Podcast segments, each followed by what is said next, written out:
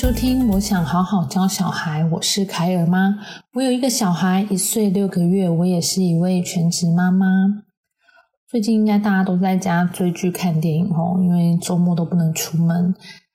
那前阵子啊，朋友有推荐我看一部电影，叫做《天能》。嗯，它是去年年中在那个就是美国疫情很严重、很严重的情况下。然后它上映的一个好莱坞电影，听说当初票房还不错，因为那时候台湾都还没有什么没有什么疫情爆发嘛。然后因为我生完小孩后，的确就真的非常少看电影，除了没有时间以外，也觉得嗯，就就觉得哎，小孩也不知道要丢去哪里，所以就索性也都很少看电影，然后自己在家也看电影时间也变比较少，因为电影一次就是两个小时、三个小时的嘛。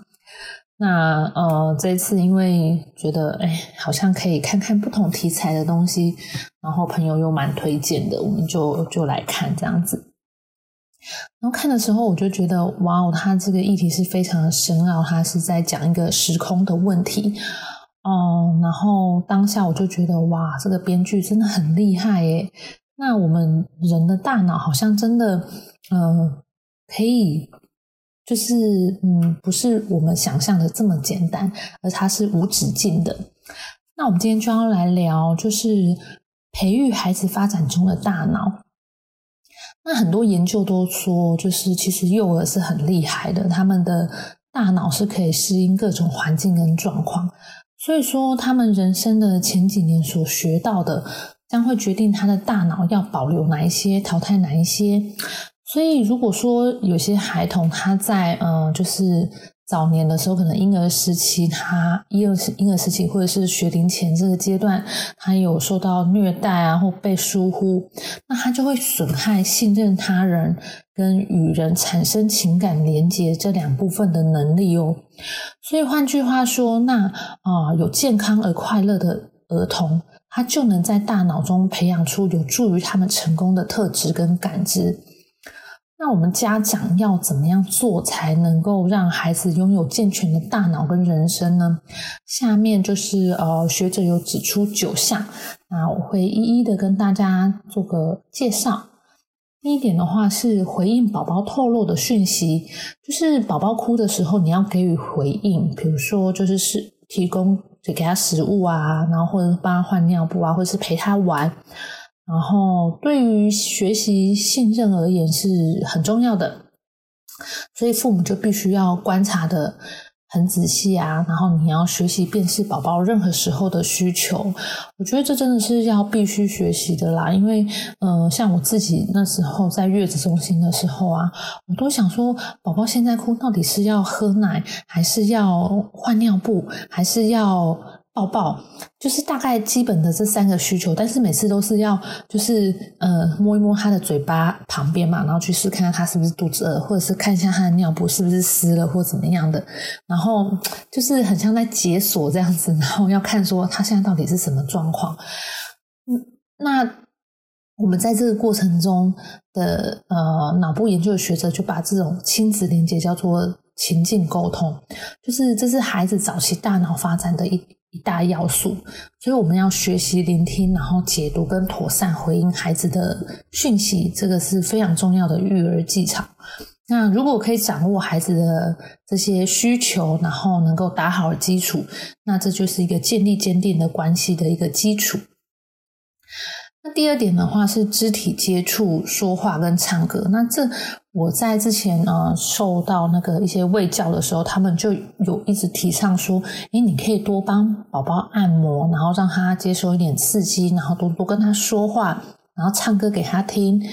那这边学者他讲的是说，哦，如果你常常让宝宝帮宝宝按摩啊，让他有一点刺激，他比较不容易发怒，而且身体会发育的比较快。然后你常常抱孩子，就能够比较直接的跟孩子传达出爱跟接纳。那抱抱这个部分呢，就是可能有一些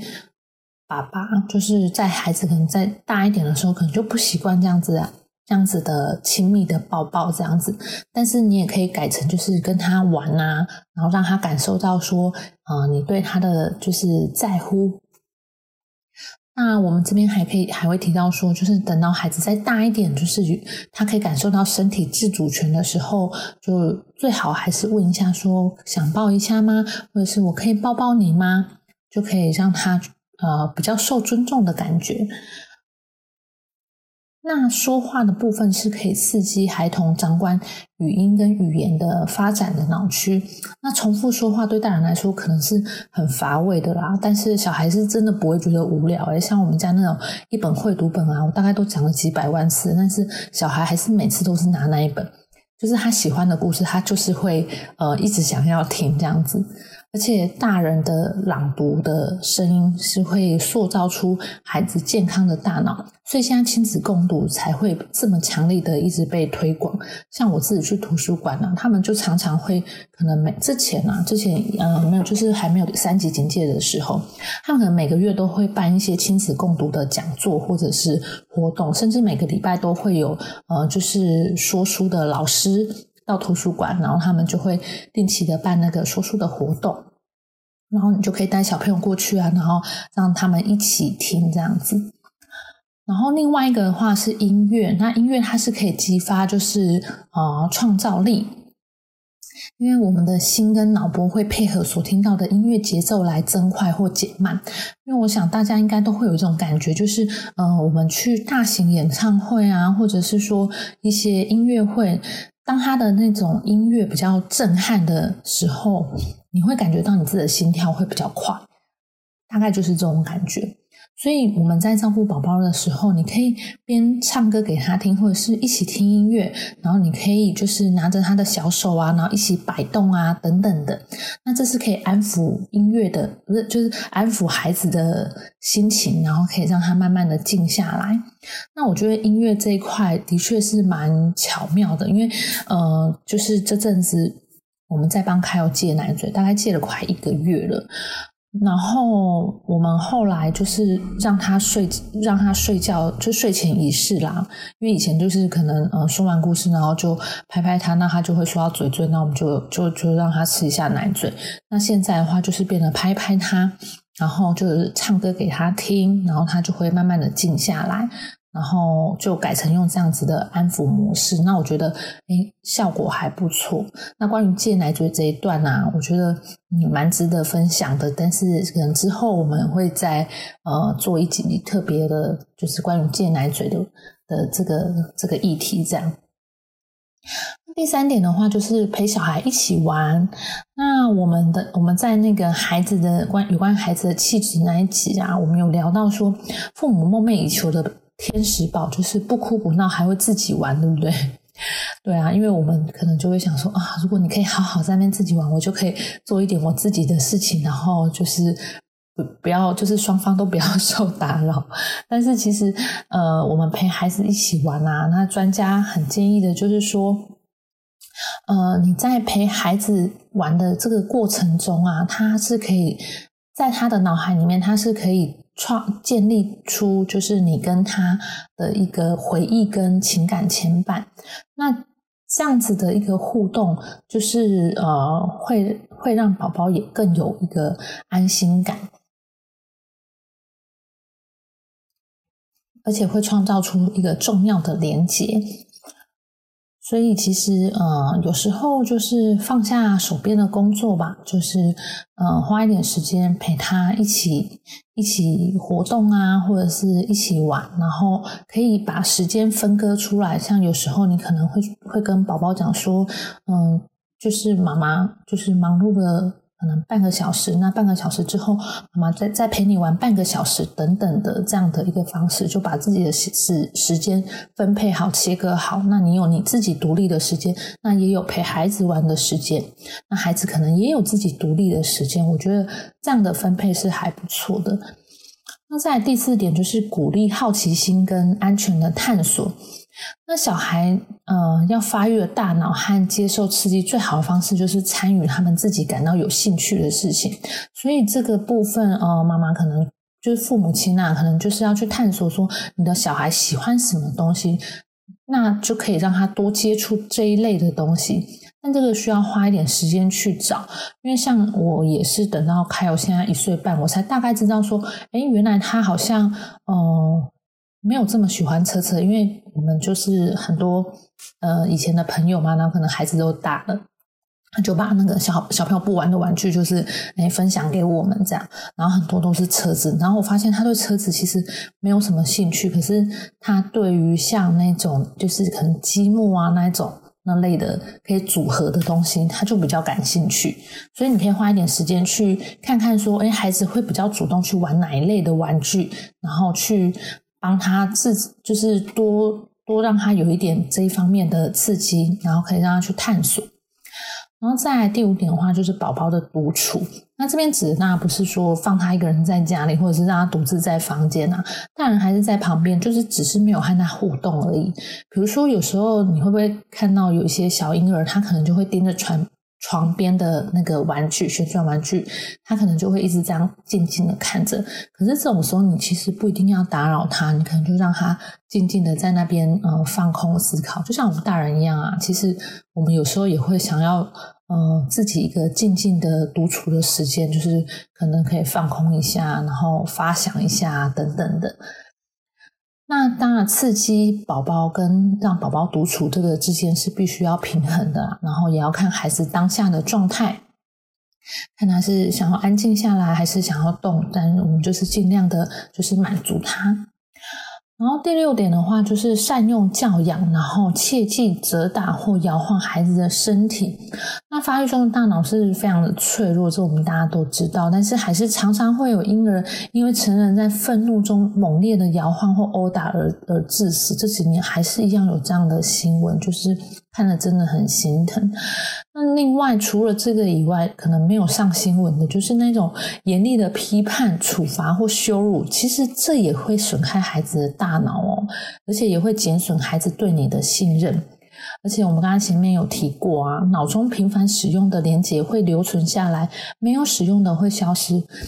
那这个部分啊，所有的父母都有可能会犯错啦，我们难免会在呃育儿的过程中会感到挫败或疲累啊。但是你就是要慢慢去观察，说，哦，你自己，你自己就是在教孩子的这个状态下，是你想要的吗？那孩子的成长是不是有跟着你想要的那个方向去发展呢？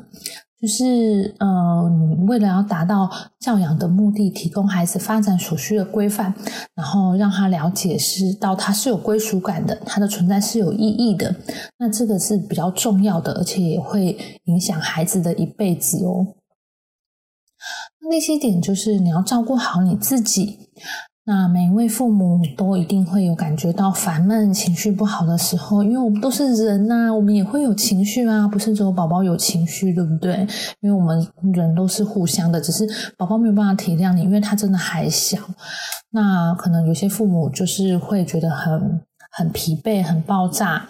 但是我们如果自己处在一个不好的状态下，我们就尽量不要，呃，就是。在这个时候陪伴小孩，如果你那时候是可以家里有人可以换手的话，因为这不仅会影响到亲子关系的品质，那也会影响到孩子对你的观点。那这又要说到我的原生家庭啦，呃，我对妈妈的印象就是她很没耐心，